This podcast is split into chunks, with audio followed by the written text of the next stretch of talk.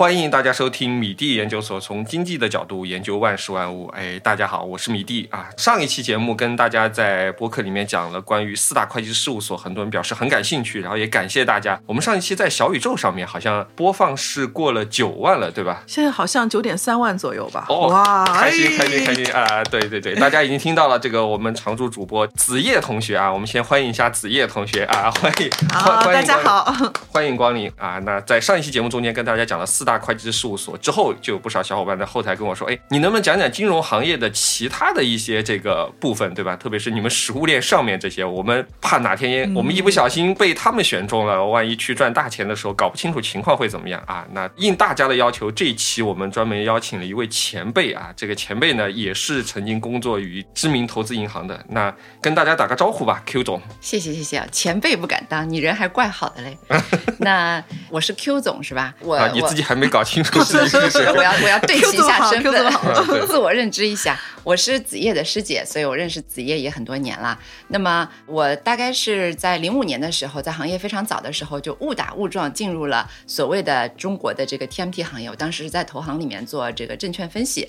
然后呢，在过去的二十年当中，我从投行的这个所谓的买方和卖方啊，然后从二级市场到一级市场，再从这个一级市场的 PE 到 VC，最后到一个创业公司，我几乎是把这个创投的产业链的整个食物链，对，从后到前都走了一遍，呃，包括这个所谓的投行啦，当时的这个投行，其实在中国还没有本地的 office，我们是在呃香港有一个牌照，然后我的 head count 是算在美国的，那么所以我就是所谓的华尔街的，你是就拿着那种 global pay 的那种，就是拿着全球美国标准的工资在中国干活的人，不好意思，不好意思，这又暴露了骨灰的身份，所以你是华尔街之狼吗？我零五年的时候，只能说是狼窝里面的一个小狼崽子。那华尔街的确是这个配置很好的，因为刚才子爷说，为什么我们大家都要挤破头去华尔街，或者叫这个投行吧？我给大家一个概念啊，就不好意思暴露一下。我在零五年入行的时候，我当时是最初级的，我是这个还不叫分析师，我叫分析师助理。嗯，那么当时我的这个基本工资一年是八万美金，然后我一年的 bonus 大约是在五万到七万之间。我当时做的比较好，第一年，所以就差不多拿到了十五万美金的配。那十五万美金当时的汇率是一比八，嗯，对，所以百万人民币的水准所以是一百万人民币出头一些，嗯啊，那么所以当时我觉得哇，我走到可以在上海买好几套房了，感觉。我当时没有你这样的远见，我当时 就觉得说我走到久光，走到静安寺的商场里面，随便可以想买什么买什么。出于这种对财务回报的、对收入的这个渴望吧，嗯，很多的这个同学都很想加入投行，包括现在也是。那所以投行的这个收入的确是很高的。那当然，我也在所谓的这个买方和卖方都待过。在买方就是一家这个对冲基金了，那不知道是幸与不幸，这家对冲基金最后后来成为了一个港片，就是吴彦祖主演的《窃听风云》的啊，所以所以你就是吴彦祖，吴女版的吴彦祖吗？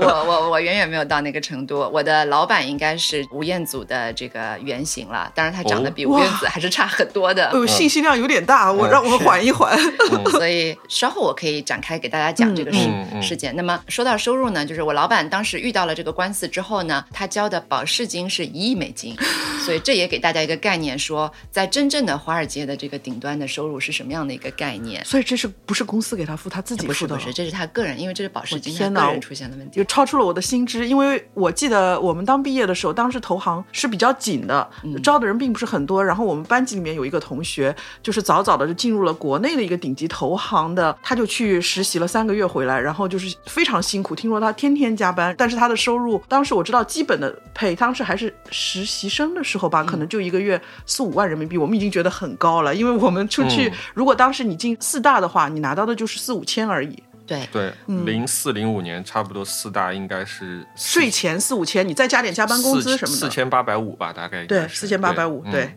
那因为四大进入到中国比较早，所以它的整个薪酬体系已经进入到了本地化的这个程度。投行其实因为人少，所以呢，他们也没有像我这种小投行，当时还没有中国的 office。那我的这个计价单位就是呃，相当于是拿着美国的工资来中国花钱，所以爽还是蛮爽的。对，但是苦也是真的很苦。苦的。嗯，到今天为止，投行的这个小白，就像我当年那样的初级的，我们头三年叫做分析师，嗯，然后差不多三年之后可以升到经理或者叫 VP，嗯，然后五年满了之后可以再往上升到这个 ED、ID 这些。那在做这个小白的时候，我们每周的工作时长是八十到一百个小时，这个是一个平均的工作时长。给大家一个什么概念？就是八十小时的话，如果你一周工作七天，那你每天差不多要工作十二个小时，从早九到早九晚九，对吧？对，当时还没有零零七啊什么这种概念。所以我们那个办公楼下面的那个出租车司机经常很好奇，说：“小姐，你到底是做什么工作的？” 其实也差不多，因为金融圈，我记得当时会计师，呃，当时有说批那个加班小时数，也是一周要批三四十个小时，加上你标准的四十个小时，也到八十个小时，但是到一百多个小时就比较多了。对，其实我觉得那个九九六也是很早，就是八二十年前就很多行业里早就达到这个标准。是的，是的。那我们是没有加班费的，而且我们的这种。工作的要求的这个强度，比如说以我当时小白的身份来看，我晚上睡觉要把我的手机，当然没有智能手机啊，就是 BlackBerry，呃，黑莓手机，我要把 BlackBerry 放在枕头下面调成震动格式，所以它一来邮件不是一震动，那么我就马上要起来。可能美国团队早上三点钟给我发了个邮件，那我三点十五分就要回复给他。哇，天所以这个就是我也在下班的时候遇到早高峰，因为我下班的时候已经出发的时候已经六点多了，在路上是七点多，也曾经是连续一周就没有回家睡觉过，就基本上是在飞机上面、出租车上面或者在厕所里面碎片式睡眠。哎，我相信很多人都很好奇啊，就说当初像那个时候这个投行这么少，投行在中国开的这种外资的投行这么少，你是怎么加入投资银行的呢？这个里面要凡尔赛一下，我觉得首先还是运气，因为你太谦虚了，很多很大的运气。但是有一些这个。我不知道这么说是不是政治是否正确啊？后来我总结一下，加入投行在当时的那个外资投行，大概有三个条件吧。我不知道这么说这个节目会不会造成 一定的这个政治不正确的影响，但是这是事实啊，供大家判断。第一呢是，首先你要聪明和勤奋。那么怎么证明你聪明和勤奋？名校毕业是必须的啦。嗯啊，但是聪明和勤奋呢，在这个行业里面，somehow 是一个非常非常基础的一个条件。聪明就是大家从名校出来，其实大家都是有一定的这个学识。勤奋也是。啊，年轻人就是靠拼了。那你拼这个一百个小时，可能就有人拼一百十个小时。对。那理论上来说，老板是不下班的话，啊，整个团队下面的人是不可以下班的。嗯。所以，如果老板两点钟还在改东西，我们就必须在这个座位上面等他。所以，这些都是非常非常基础。就是这个行业在那个时候已经是极度的内卷了，因为呃，每个人都想因为钱多嘛，因为钱多是的，是的。对，其实大家怕的不是加班，大家怕的是加班没有没有回报。是的，嗯。那么第二个呢，就是一些特殊的资源，美貌是一个非常重要的资源，好看。简单来说，为什么投行里面的人长得都挺好看的？第一。绝对是筛选过的啊，因为我们这个行业当中，我们交易的东西主要就是信息，嗯啊，然后是一些这个信息或者信心。那么在交易的过程当中，你所加入的这个行业，很大程度上是一个和人与人之间有强社交的这么一个行业，所以美貌是让人打开很多扇门的这个敲门砖。当然，这个里面不是鼓吹你去做一些什么色相交易什么的，只是说在这个行业当中，当聪明和勤奋已经是一个基础项的时候，美貌就是一个加分项。啊，这里面有一个当时我们在行业里面传的比较广的一个案例，啊，就是像我这样苦逼的这个小白，一周苦苦的加班到一百二十个小时，但是我们所里面有一个长得特别漂亮，后来那个姑娘被选上了港姐。那个姑娘漂亮到什么程度呢？就是有一个系统叫 Bloomberg，就是全球的这个证券的咨询啊，对，彭博。那么彭博这个系统上面呢，你是可以查到全球持有证券牌照的所有人的啊。那个人搜索上里面被搜索排名第一的。是巴菲特被搜索第二的就是那个姑娘，这就好看。上面是有照片的，是吧？对，它是有照片的，就是张大头照，正常就放一张这个工作照嘛。嗯，那么。这个姑娘就好看到全世界的这个基金经理和证券从业人员都在 Bloomberg 上面搜索她，这就是她的这个美貌程度。当时就引发了一个讨论啊，我们就有很多这个像我们这种搬砖的苦哈哈的这个小白，我们就会抱怨说，为什么我这么辛苦，每周要工作，我还产出很多这个报告，产出很多我们认为有价值。的知识，但是我还不如一个长得漂亮的港姐去把这个我的成果去卖给买方。当时我们的老板就说过一个非常经典的理论，他说在这个行业当中，你聪明能干肯干活，那说明你是 monkey，你是猴子，猴子是漫山遍野都会有的。但是长得那么好看、具有美貌、具有这个吸引力的人，他是 panda，它是熊猫。那你说在自然界中？到底是熊猫具有稀缺的价值性，还是猴子？呃，所以一个人物或者是某种资源在行业当中的这个价值评估体系，就是看稀缺性嘛。美貌一定是很重要的一个加分项。但是前提也是他本身也具有像前面的聪明勤奋，他也有一定的学历基础的基础上，美貌才是一个加分项，对吧？你可以说他是我们这群猴子当中长得最好看的一只猴王。那么猴王，那么还有第三个加分项，这个就更稀缺了，就是资源。在我们当时做实习生的时候，像我，我一定会介绍说，哎，你好，我是某某某，我是报全名的。那么有很多孩子呢，他是不报全名的，他报一个英文名。你好，我叫 Alvin 啊，你好，我是 Lisa。一般这样的同学呢，我是不敢去问说你姓啥，或者你中文名叫啥的。那这就是资源。举个例子，就是你不配知道我姓啥，我不敢。嗯。对，那么这个是非常重要的，因为你在这个行业当中，如果你能够给所里带来一些大的这个交易资源，嗯，比方说我在路演当中，如果我当时隔壁有一个研究汽车的小伙子，他就直接能够接触到广发汽车的董事长，并且能邀请到广发汽车的董事长来做路演，那么这等资源是我的小小研究员所完全不能媲美的。所以简单来说，就是在一个所谓的比较高精尖的这种就资本的游戏当中，要踏入这个门槛，你所要拥有的一定是基础是聪明和勤奋。那在这个基础上面，就需要有一些稀缺的东西，是运气也好，长相也好，或者资源也好。对，这个其实跟四大有点相像。我以前在四大那个 CF 团队的时候，其实每年大概在这个校园季的时候，其实我们从来不去招这种校园招，不会去招新的毕业生的。我们每年都会有很多，哎，今天老板。突然带了一个年轻人，说这个小伙子或者姑娘啊，是从美国哪个学校毕业的，怎么怎么样？从来没有人面试过这些小孩，但这些小孩突然就出现了。等你跟这些小朋友搞好关系了之后，你会发现，哦，原来中国某某行业排名第几的一个公司啊，一般都是排名第一、第二的公司的家的公子就是这个人。一般情况下，通过这些小孩，不只可以跟他们家里面的企业建立关系，然后更多的呢，他们可能比如像。哎，你要去联系一些其他的他们行业或者相关行业的这些民营企业的大佬。他都可以帮你约到，像我我等这种没有背景的，我们就只有打 QQ。你好，我是普华永道的谁谁谁。人家心想你谁呀？要约我们的人多了去了，但是人家这些小孩就直接发个微信，然后一会儿小孩就跟你说，哎，米总约好了，下周二我们就直接杀去他们公司，他们老板会在那边等我们的。所以这个其实确实来说，对老板来说，这种资源比你在，当然这个是血淋淋的事实啊，比你每天加班到什么凌晨五六点都还要更可贵一些。但我说一句政治正确的话，就是说任何地方他也需要干活的人，所以就是说他在这个行业里，至少更多的人是你通过自己的努力上了一个很好的学校，你有自身的一定的条件，你聪明勤奋到一定层次之后，你是可以进到这个门槛的，可以获得和你的投入相匹配的回报的，对吧？是的，是的，是的。你挽救了这个节目，免得被喷。没有没有，我本人就是这个这样的例子，我既不是谁谁谁，也不是谁谁谁，也不长得怎么样，所以当然我们首先。先要感谢这个整个大环境赐予的机会。如果我不是在零几年就毕业了，然后我不是能够赶上整个改革开放一个中国宏观经济非常这个朝气蓬勃的向上发展的这么一个阶段的话，凭我一个什么都不懂的一个小白。我也没有能力去覆盖这么庞大的一个所谓的 TMT 行业。我当时的什么叫 TMT，我都不是特别明白，我也没有接触过一行代码，所以就去到了这个研究中国互联网的这么一个行业。哎，那说到这里啊，哎，我们很好奇啊，啊，因为我以前在 CF 的时候，我们也会跟很多别的这个投资银行的人去打交道，有所谓的大行，什么摩根斯坦利啊、JP Morgan 啊，甚至还有。那个时候，我心中最高端的应该是高盛，对吧？高盛的人一出马，就感也是，就感觉我们其他所有的人，不说第一个阶层，就感觉低很多，人家就自然很牛。然后，哎，这个时候一看名片，就感觉大家的这个我们叫做职务都很高嘛。嗯，一个看起来很年轻的啊，一看 VP 副总裁，我天，感觉公司二把手，对吧？然后 MD 董事总经理，就感觉又是董事还是总经理，我的个天，我心里想。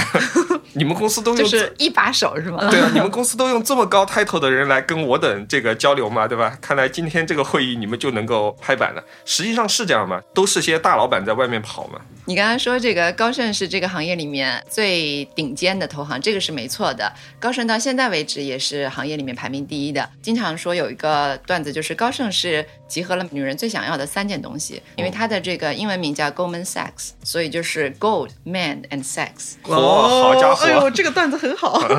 good good。你们不敢笑是吧？然 后讲到了这个 title 的问题，title 的问题是蛮搞笑的。我自己遇到一件很搞笑的事情，就是当时我在投行，我还是分析师的时候，我曾经带着一个经理吧，我们的经理叫做 VP，翻译过来就是副总裁。我曾经带着我们投行的这个副总裁去约中国移动，但我没有想到的是，我们一个投行的经理或者叫副总裁，一个小小的这个副总裁，居然约到了中移动的副总裁。那个副总裁真的是中移动的二把手，我们去到那里就惊呆了，因为他的办公室大概比我们家乘以五有这么大，他的一个办公室有几百平米，然后非常大。那么他也盛赞我们啊，因为他说啊，你是某某投行的副总裁，真是年轻有为啊！我当时那个经理大概三十来岁、啊，你这个年纪就已经做到了副总裁，还是一个外资的投行。是的，是的，天哪啊、感觉这个他就是投行的二把手了。嗯，那么事实上，投行里的这个 title 很多是因为翻译的问题，嗯呃也有是因为这个销售的原因，就是我要出来见人，我的 title 要大一点。嗯那么一般来说是几个层级，最小的我们叫做分析师，就 analyst。嗯啊、然后分析师你简单就可以认为是搬砖的，但是 analyst 还有呢是除了 title 之外，也可能是职能。就比如说我是做这个行研的，我是做券商分析的，我们整个部门的人都叫 analyst，我的老板也是 analyst，那这个是比较容易混淆的。那我们说回到这个 title，最低的是分析师，往上其实就是经理，经理其实在英文当中就是副总裁，就是 VP。所以你要是看到 VP，你就千万不要出 VP，通常都是三十岁左右，他们工作经验在五年左右，通常西装和衬衫都是最挺刮的。那么是因为他介于这个干活和接活的中间，但他本质上还是一个干活的。嗯，那么呃，项目经理有点像是吧？没错没错，就是四大的经理。嗯啊，然后再往上走的时候就是到 D 了。那 D 有各种的分法 Director 对，Director 就是总监，总监也有一些细微的分层，有的总监是分叫做 ED（Executive Director） 执行总监。执行总监，但 ED 这个名称呢，很多男性同事不愿意承认啊，我是 ED。啊，我我宁愿叫 AD 对吧？是的，是的。D 呢就分，有的叫 AD，有的是 D，有的是 ED。那么有的投行他会把 D 就是这三层都分一分高低。那从 D 往上走了呢，最大的那一层呢就叫 MD，MD 就是董事总经理，它英文是 Managing Director。哦，所以确实还挺大的。就是又是董事还是总经理，但是这个意思。事实上，他并不是董事，董事你不能理解 Morgan Stanley 的 MD 就是 Morgan Stanley 董事会的。嗯其实他离董事会还很远很远，他应该是相当于四大里的一个 partner 吧，他应该是领导一个部门的，他下面的团队大概有，我觉得正常来说有二十到五十个人之间吧，那个叫 MD。正常的 MD 应该是工作时间在十二年、十五年这个样子，然后升到了一个部门的负责人，算大头目还是小头目？大头目吧，大头目，中等体量的头头目目，对，嗯就像四大的这个 partner，比如说安永的这个上海所，他在上海这个 office 里面，我不知道 partner 可能有多少个啊，有几十个吧，几十个吧。啊，在我们这里也差不多。我的那个投行，他的这个办公室在加州，那么我们在加州的 MD 可能也有几十个吧。啊哦，但是整个行里面 MD 加在一块儿，应该有上百个。大投行的话，可能有上千个 MD。那就跟合伙人，就普通的合伙人是的差不多。是的啊人家钱可比你赚的多多了。那好的，好的，好的。所以 MD 其实和董事会是没有什么关系的，跟一把手更没有什么关系了。嗯一把手一般就还是叫什么 chairman、嗯或者是对 CEO。嗯，那高盛的 CEO 就真的是 CEO，但是高盛的 MD 肯定不是一把手。哦，そうですね。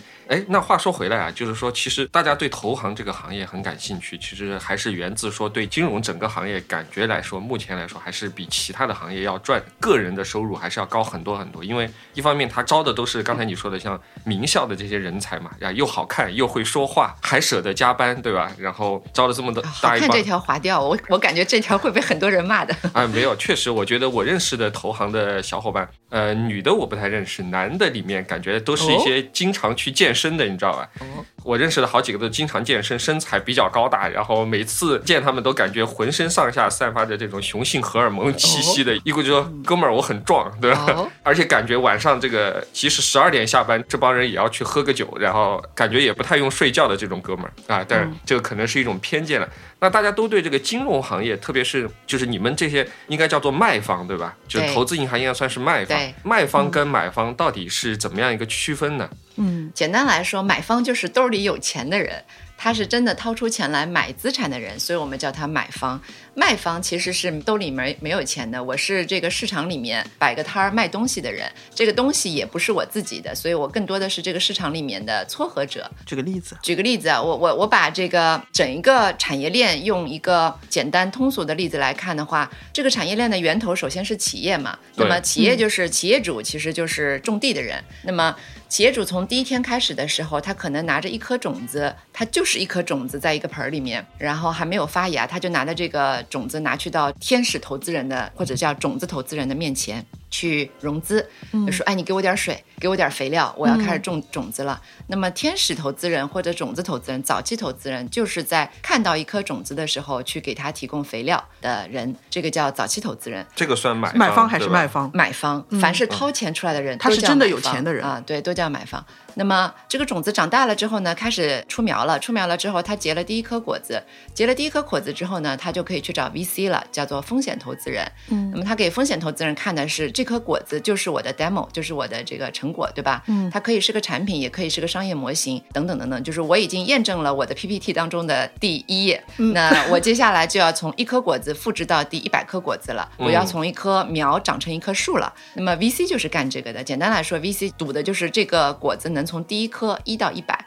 能长到这个一百颗果子，长成一棵大树啊！这就是 VC 干的事，所以他们叫 growth fund。VC 也是买方，VC 也是买方。这个中间就是有一个人会带着这个种地的这个小哥哥，啊，到处去找这个 VC。这个人叫 FA，就是 financial advisory。这就是以前我做的事情。Yes，那么这个其实就是卖方。卖方其实他是撮合交易用的，他手里没有钱，他做的所有的事情都是促成交易。当我们有了一百个果子之后，它理论上来说已经是一棵很大的树了。那这个时候，农场主可能就说：“我现在除了种这一棵树之外，我要种一片树林，我要开始复制树了。”那么这个时候，他去找 PE，PE 就是一些更大的基金，他赌的是一些具有稳定性回报的一些投资机会。因为你已经是一棵树了，我现在是要把一棵树种成一片树林。那当我有一百棵树的时候，我已经拥有一个林子的时候，这个时候就进入到一个所谓的公开发行的阶段。哎，我有个问题啊，就是这个风险投资基金 VC。和这个私募基金 PE 到底有啥区别啊？简单来说，VC 投的是一个苗子，它当时只有一个果子，所以它的这个风险程度还是很高的。它很有可能在风吹雨打当中，这个苗就挂了。所以 VC 的这个投资案例，它赌的是十倍的回报或者是百倍的回报。它通常在一个 VC 的基金当中，它会投几十个、上百个案例，它的容忍程度是我可以在十个案子当中有九个都挂了，但是成的那个案子，它会给提供给我一百倍的回报。这个是 VC 的逻辑。那么 PE 呢？通常它需要看到已经是一棵树了，它是有这个一定的抗风险能力的，它的这个成长性是可以预测的。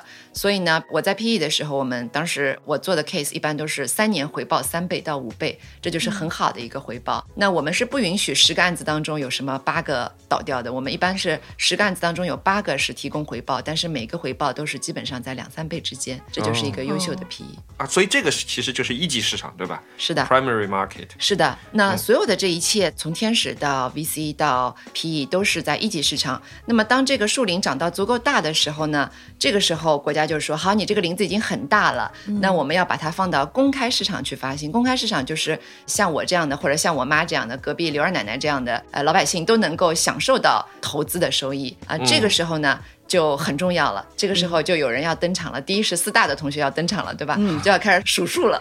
好家伙，数一下这个林子上有多少颗果子。是的，是的。严格意义上就是你们审计啊，就你们审计师就要去数苹果了。审计就要开始数苹果了，就是这个林子有几棵树，每棵树上有多少个苹果。审计师就是要回答报表上面反映的这个事实是否是真实的。嗯，那么在这个数数的过程当中，还有一批人就是律师，律师要保证你整个的操作过程，包括我怎么数的苹果，包括我怎么种的这个苹。苹果，都是需要是合法合规的。嗯，当一切完成的时候呢，第三个人登场的，他也是个中介，就叫做投行。这个是狭义上的投行，或者叫 corporate finance。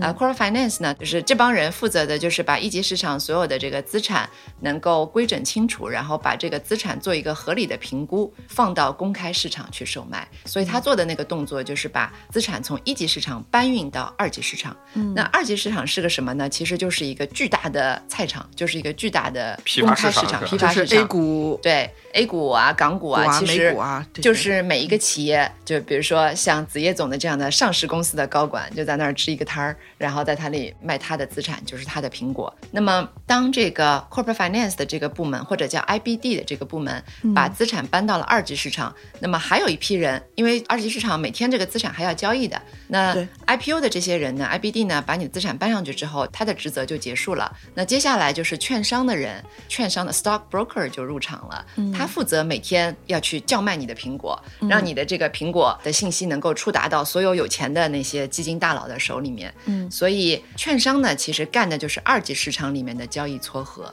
哦，这个其实我说个闲话，这个其实中国跟国外还是不太一样。我记得我以前在那个私募基金工作的时候，私募基金每年啊，我们都会有个 outing 啊，我们老板特别喜欢去赌钱，所以每年的 outing 呢都是去这个有赌场的城市，然后我们住在赌场的酒店里面，但估计是因为他经常去赌，所以酒店给他免费房间啊，这个是题外话了。然后呢，我们就会有我们团队的和另外一个团队的人一起来 outing。然后当时就认识一个河南的小伙子，是另外一个团队。我说，哎，我说哥们儿，我说你也是中国人哈？哎，我说你在新加坡干啥？他说我是做 stock broker。哎，我说这个 stock broker 到底是干啥？他说我就是撮合交易的。后来我才知道，就是我们在中国啊，比如像我今天要卖掉一个什么股票，我把它挂上去五块六，是系统自动撮合的。但是他们是不一样的，他们是我挂了五块六之后，我五块六我要卖掉，他会去帮我去找一个买家，然后他人工来撮合这个交易的。我不知道是不是有点像那个以前我们看一个港剧叫《大时代》，或者你再看中国早一，又暴露了年龄 啊，丁蟹啊，我是看的老片子啊，我今年才十八呢，这是。然后而且我们看一些老的这种港片上面，不是他们穿个像红马甲一样的一个地方，然后那个时候他们 broker 这个股票时候就是有一个黑板上面会写啊，比如像什么什么公司啊。五块六一千股啊，有没有人要？如果有人要，上去就把这个插掉，这个股票就归于他了。但是好像中国现在我印象中，大概从零几年开始就已经是计算机自动化把这个交易撮合了。是的，是的，就是。不好意思，又暴露年龄，我就说是我从电影里看的吧，在电影里面看的。如果我们去看什么《华尔街之狼》啊、《大空头》啊，或者是什么丁蟹的这个片子里面，对交易所里面的这个交易员工作的那个地方，通常都是很吵的，因为那个年代是要接电话的，然后通常有一块大的板子，那那个其实就是人肉撮合的。我的客户给我下了一个订单，我要卖出什么东西，这个一百手，那这个时候的这个所有的信息的撮合是靠人肉的这个信息撮合，那。当然，这个年代比较久远了。但今天，呃，这个我都是在历史书上看的，跟你们不一样。所以到今天为止，全球主要的这个交易所基本上不能说基本上全部都是用这个电子化的实时的交易。哦，现在已经全部都是实时交易了。对，早期的这个证券交易还真的有一张物理的证券的，就是有一张纸，有有一张不同颜色的单子吧？是的，有一张单子。我们现在也有粉单市场，什么单子市场。那么它早期的确是有一张纸的单子，用这张单子来做这个交易的技术的。哦。明白明白，上市了之后，然后这个真真正正进入这个投行的射程范围内了，对吧？就是开始把人家搞上市了之后，然后搞上市的其实投行才刚刚吃了第一口肉，对对吧？对，然后后面才那口肉很香哎，但是那口肉很香，但是后面的肉持续的吃还是第一口 肉。这个投行或者叫 corporate finance 这个部门吃的第一口肉，其实是个辛苦钱，我更理解是个辛苦钱，就是你还要去做很多工作嘛。呃，应该这么说，就广义的投行 investment bank，它其实既包含了 IBD 这个部门，就是。做一级市场到二级市场这个 IPO 发行也包含了券商，嗯。呃，因为在国外的这个投行它的限制是比较少的，就券商和这个 corporate finance 其实是是在同一个公司内的，嗯，那么我们国内是管的比较严格的，我们是券商是要求有一定的独立性的，所以我们国内会分开叫投行和券商。那我们国内的这个所谓投行，其实更多的是指的 IBD 这个部门。那在国外，比如说像高盛，既有 IBD 这个部门，也有 equity，equity。就是整个证券交易部了，证券交易部这个就到了我的射程范围了。我原来就是证券交易的整个大部门。嚯，好家伙，绕了好大一个圈。这个苹果终于卖到您这儿来。你是每个部门都带过，所以每一个都在你的射程范围内。呃，广义的来说是吧？真是真是厚颜无耻。嗯，在整个 equity 的这个部门当中，我们其实就是负责每天这个苹果在一个大的批发市场里面卖进卖出，卖进卖出。啊，当然我是没有钱的，所以我做的所有的行为都是一个卖方行为，我都是撮合行为。这个撮合行为呢，有哪些人在做呢？简单的来说，有三种人。第一种人就是我。我是研究员，就是券商有一个很大的部门叫研究部，行业研究分析报告是的，是的，就是出报告的那些人。那么这些人通常在投行里面会被米蒂刚才说的那些阿尔法男嘲笑为一个书呆子的部门，因为我们是搞研究分析的嘛，跟那些什么交易员比起来，我们的确是比较斯文的，那个用英语说就比较 nerdy 的一群人。那我们就是干什么呢？我们主要就是给这个资产去做一个定价，因为一个苹果到了公开市场，很有可能它并不是一个规规整整的苹果，它长得。可能又有点像红毛丹，又有点像火龙果。那么你要给这片森林或者给这个果子去定价的时候呢，就需要像我这样的专家出场了。我们就开始这个对它要去做一个资产的定价。这个定价必须是基于基本面的啊，不好意思讲的学术了点，就基本面就是 fundamental。那 fundamental 呢，简单可以理解为就是我们看到的是一片森林，对吧？但是我对它的评估是要基于这棵树底下的这个根系扎得有多深，这个土壤是否适合这棵树的生长。所以我要判断十年之后、五年之后这棵树是否还能健康的生长，从而倒推回来说这棵树今天值多少钱。这就是我干的事情，就听起来挺玄乎的，但是大部分时间。我除了做这个十年五年的判断之外，我基本上就是告诉投资人，它到底是个红毛丹还是个苹果。但我实际上看到有一些就是，其实是不是很多最后的结果就是评级建议买入还是是的，简单粗暴的就是买入持有还是卖出啊？对。但是你要说服投资人相信你，所以你需要一个完整的逻辑。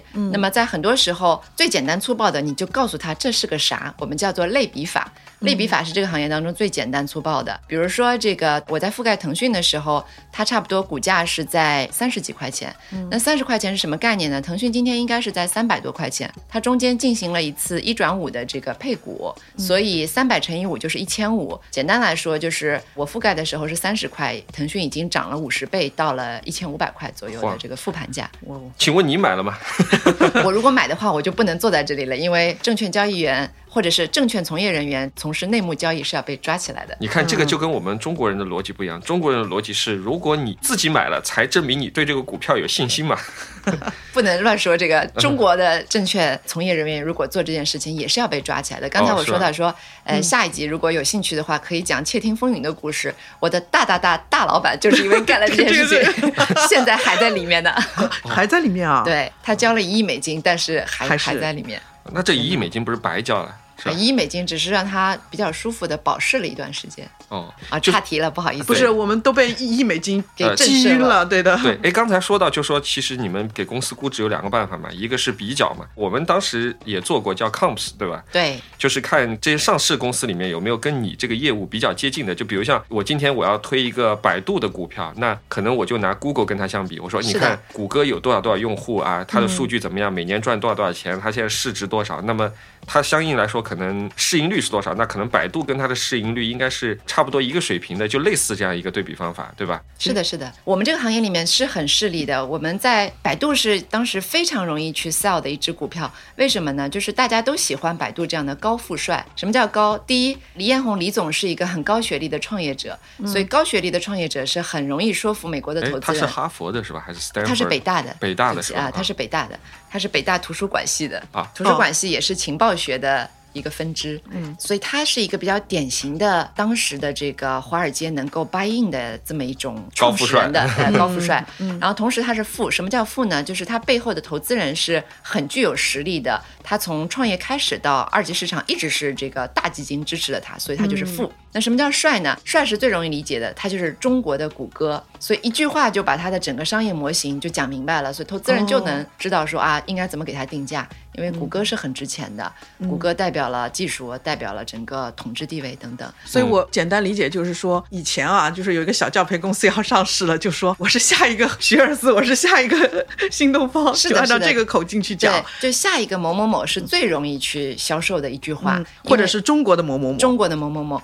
那中国的某某某有一句话让人明白商业价值和商业模型。那矮穷矬是谁呢？矮穷矬就是腾讯了。我们当时最爱的就是腾讯，这它是我整个股票的这个 portfolio 里面我的 top pick，就是最爱的、最推荐的股票。那为什么推荐它呢？是因为它长期的被低估，因为它矮。穷矬矮，首先是因为 这样真的好吗？对不起，如果听众有有鹅厂的同学，呃，鹅厂的同学真不好。我讲的是非常非常久远的，这是一个逆袭的故事，就是说从零几年的时候的矮矬穷，到现在成为了一个高富帅的故事，战胜了。是的，像腾讯这样的公司，它就是非常难被估值的，因为它首先它是一个本土型的企业啊，其次呢，它没有任何的美国可以对标的商业模型，它当时的变现方式无非就是游戏，而且那些游戏还是比较 low 的，对吧？卡牌类的游戏。戏，还什么 QQ 的什么跑跑卡丁车，或者是 QQ 的黄钻和皮肤等等，那这些东西呢，你就很难解释。我曾经去路演的时候，我去到欧洲的这个一个很古老的基金，就是罗斯柴尔采尔德，对不起，罗斯柴尔德，啊，就就是传说中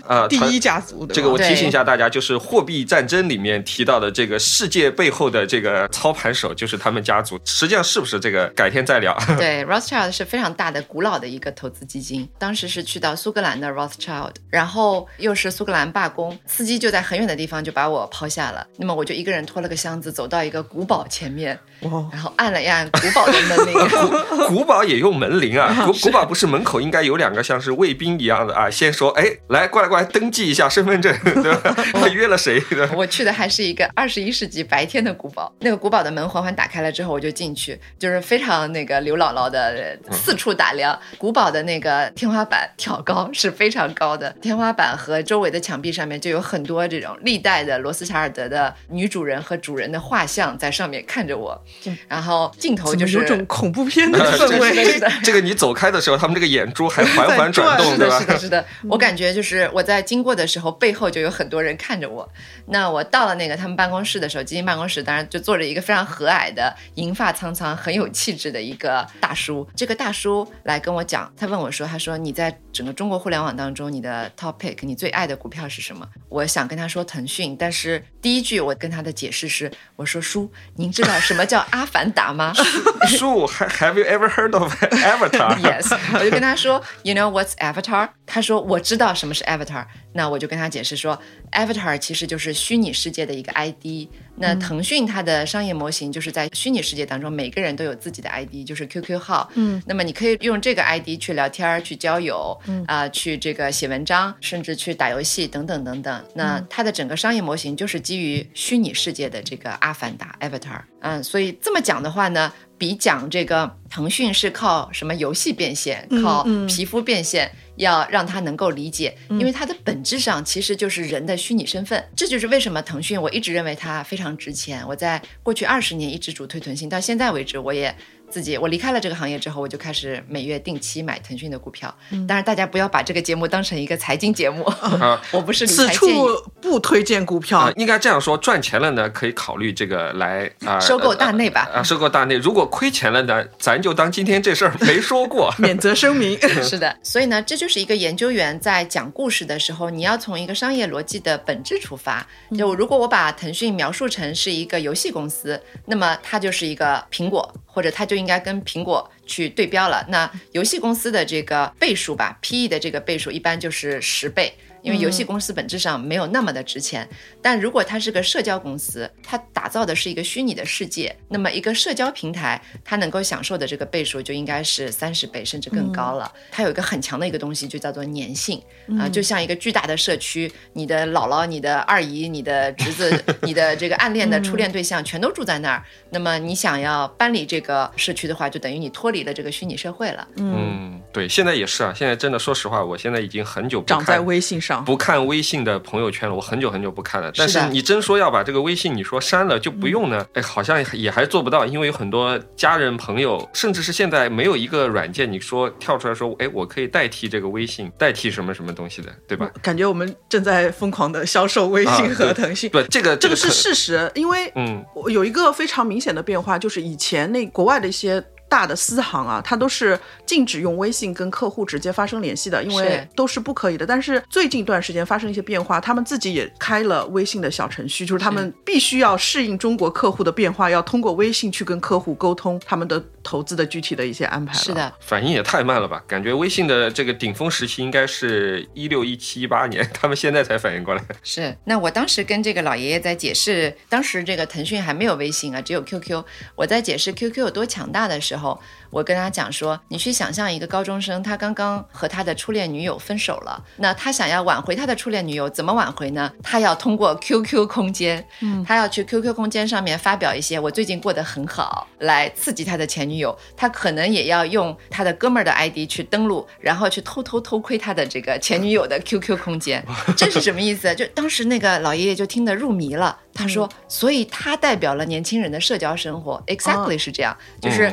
这个 QQ 上面代表了年轻人的这个社交生活，就像今天微信上面有我们所有的这个人的生活的轨迹，所以这就是为什么这个公司值钱，因为它掌握了某一个巨大的人群的社交生活。哎，我发现你还挺厉害的嘛！各位听众啊，这个事情发生的不是说今年或者去年，这个是二十年前，对吧？又暴露年龄，你真好，我人还怪好的嘞，是，谢谢你。嗯。所以话说回来，就是我必须作为一个老研究员，我要给我们这个行业的研究员同志们要吹嘘一下。那我们最有价值的一件事儿，就是我在给一个资产定价的时候，我需要一句话能够说穿它的本质。嗯，如果我能够说对的话，我对这个公司的市值有一个巨大的影响；如果我说错的话，或者我判断错误的话，事实上我就是错过了整一个它成长的过程，或者有可能让客户亏很多钱。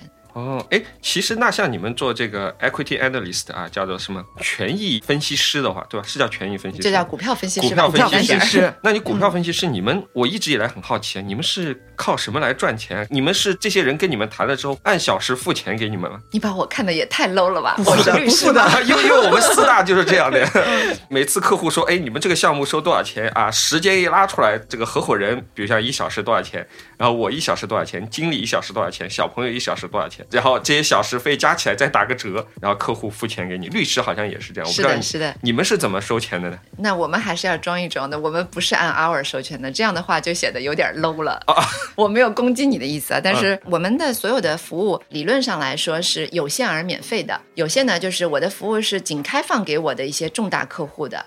呃，就是我们券商的重大客户，比如说一些像罗斯柴尔德这样的大基金，那我就值得去飞到那里去跟他当场见一面，去跟他仔细的谈一谈腾讯。那有很多基金呢，我是用报告发给他，呃，用书面的方式来把我的这个产品传递给他。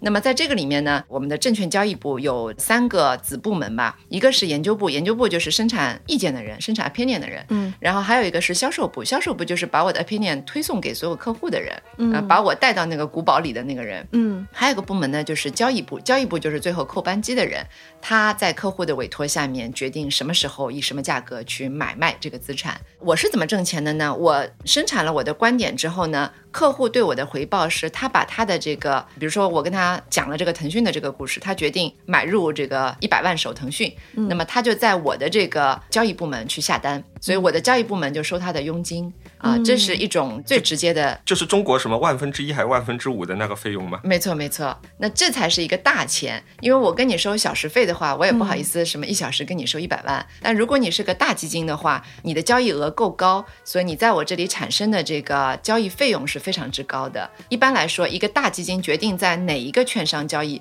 有很大的程度是他是否喜欢这个研究员的 opinion，就他是否觉得这个研究员是 make sense 的。那么如果他觉得，哎，腾讯的确。他听完我一通这个狂吹之后，觉得腾讯的确是一个好股票，他在我这儿买了，并且他长期的在我这里交易，那么我的这个交易部就会分成给我。哦，哎，那会不会有，比如像像我，我是无耻之徒啊？今天我跟你聊了，我觉得，哎。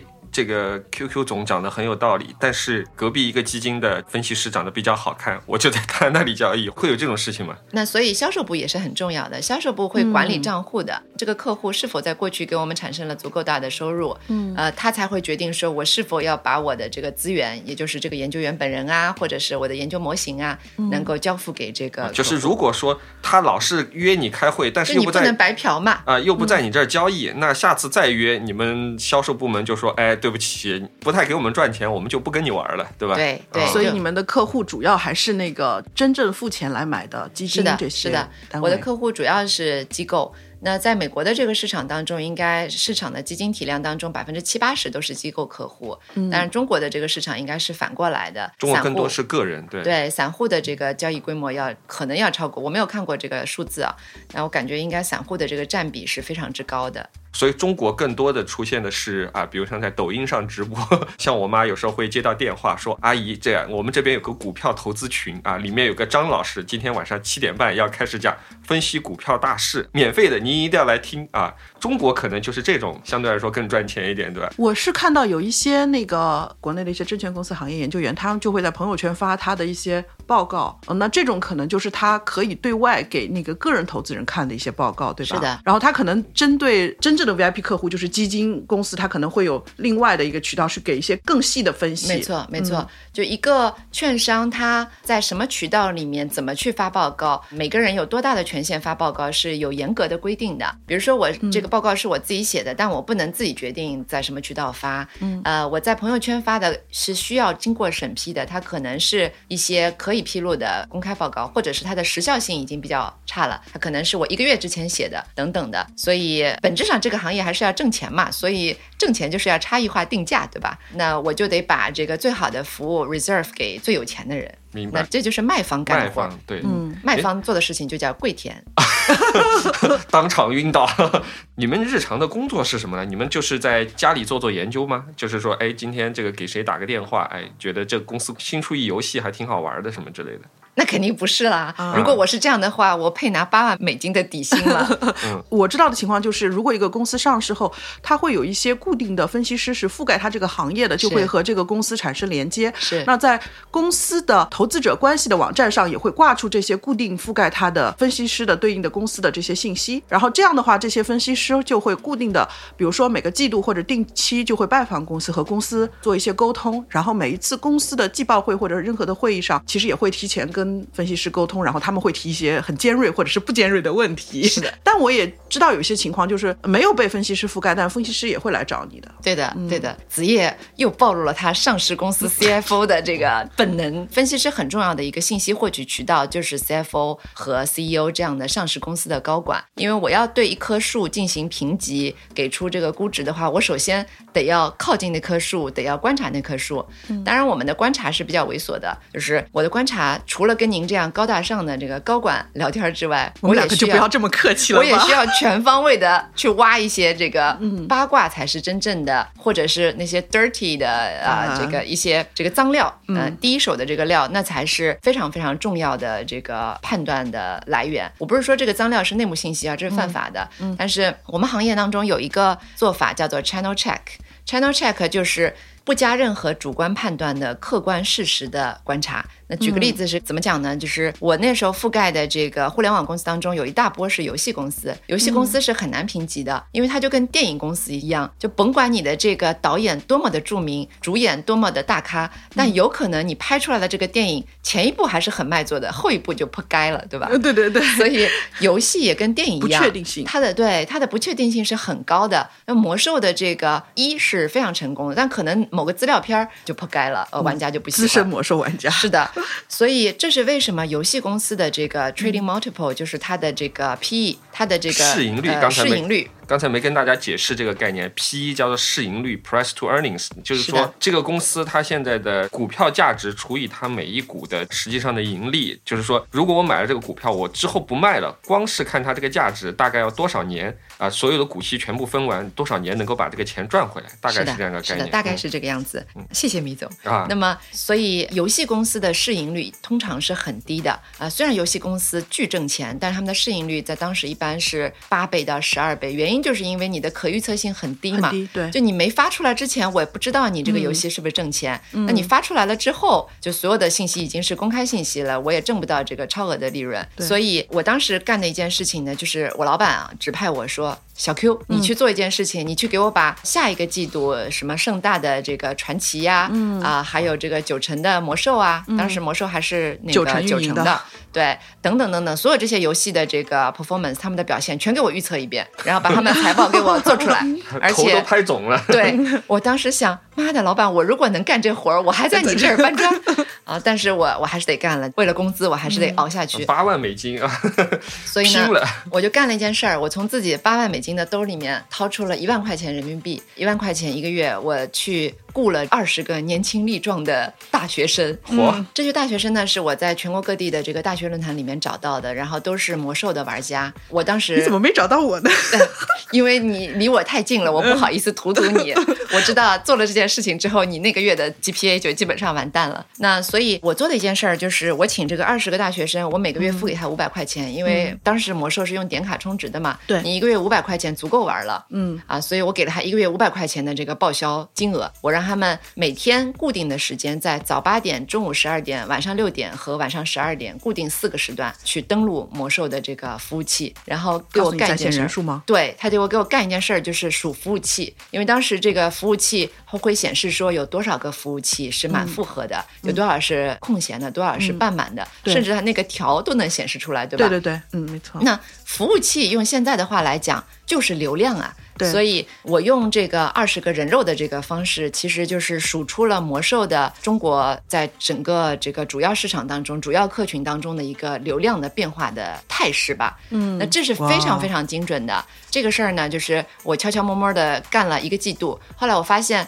我用这一个季度累积出来的这个数据，我能够非常精准的预测魔兽当季的财报。好厉害，好厉害！鼓掌，鼓掌，鼓掌！我的天哪，这个太厉害！我把我这个混饭吃的绝杀技给透露出来。然后后来这几个大学生都挂科了，然后 然后为了这个补考，把这个当时赚的钱全投进去了，对吧？那后来还发生了一个连锁反应，就是我干了这件事情之后，我连续的干了大概有一年半的时间吧。嗯，那么我们的这个报告，当然我不会把这个服务器的报告提供出去，但我持续的会给我的客户提供我的叫做呃盈利预测。嗯，那我的盈利预测和我的这个产品判断如此之精准，精准啊，使得很多客户都跟着我看这个游戏公司的这个盈利。预测，那么游戏公司后来又反侦查了，他们就想这个人是怎么知道的？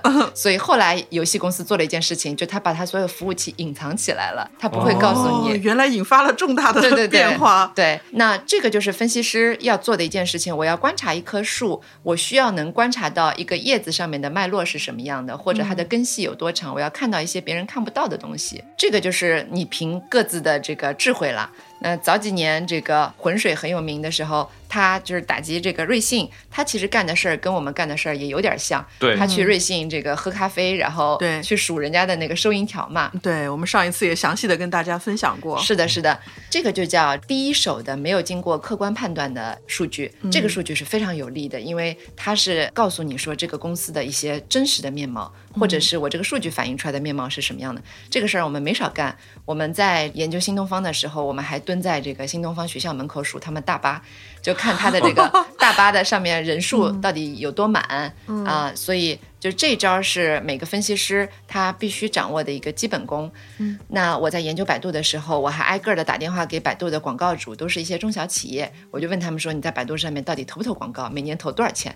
当时我打到一个公司，这个公司的老板非常的激动，我是 call call 过去的。这老板说：“小姐，你等一下，如果你要来拜访我们的话，下周我们有空。”所以我就 这这这老板也太激动了吧，对吧？这个老板。这个公司后来就是上市的五八同城，哇，好家伙！当 时五八同城其实是在百度上面投广告的一个创业公司了，嗯，他非常之激动，他把他的这个投资人还有整个创业团队全部聚集到一个会议室来，给我们去做了一个报告。你们是去他们公司了解另外一家公司的情况，他们这么激动干什么？是是是是，那他的这个目的也很重要。我跟他说我是某某投行的啊，我的老板是某某某，所以事后呢，这个五八同城的姚总就。和我的这个老板一起拍了张照，然后放在他们公司的 PR 稿上面，说著名华尔街这个分析师某某某来到我司拜访研究，嗯，就是互相利用，对，就是你们是利用他拿到了百度的一手信息，他们利用你们做了一次 PR，就是你看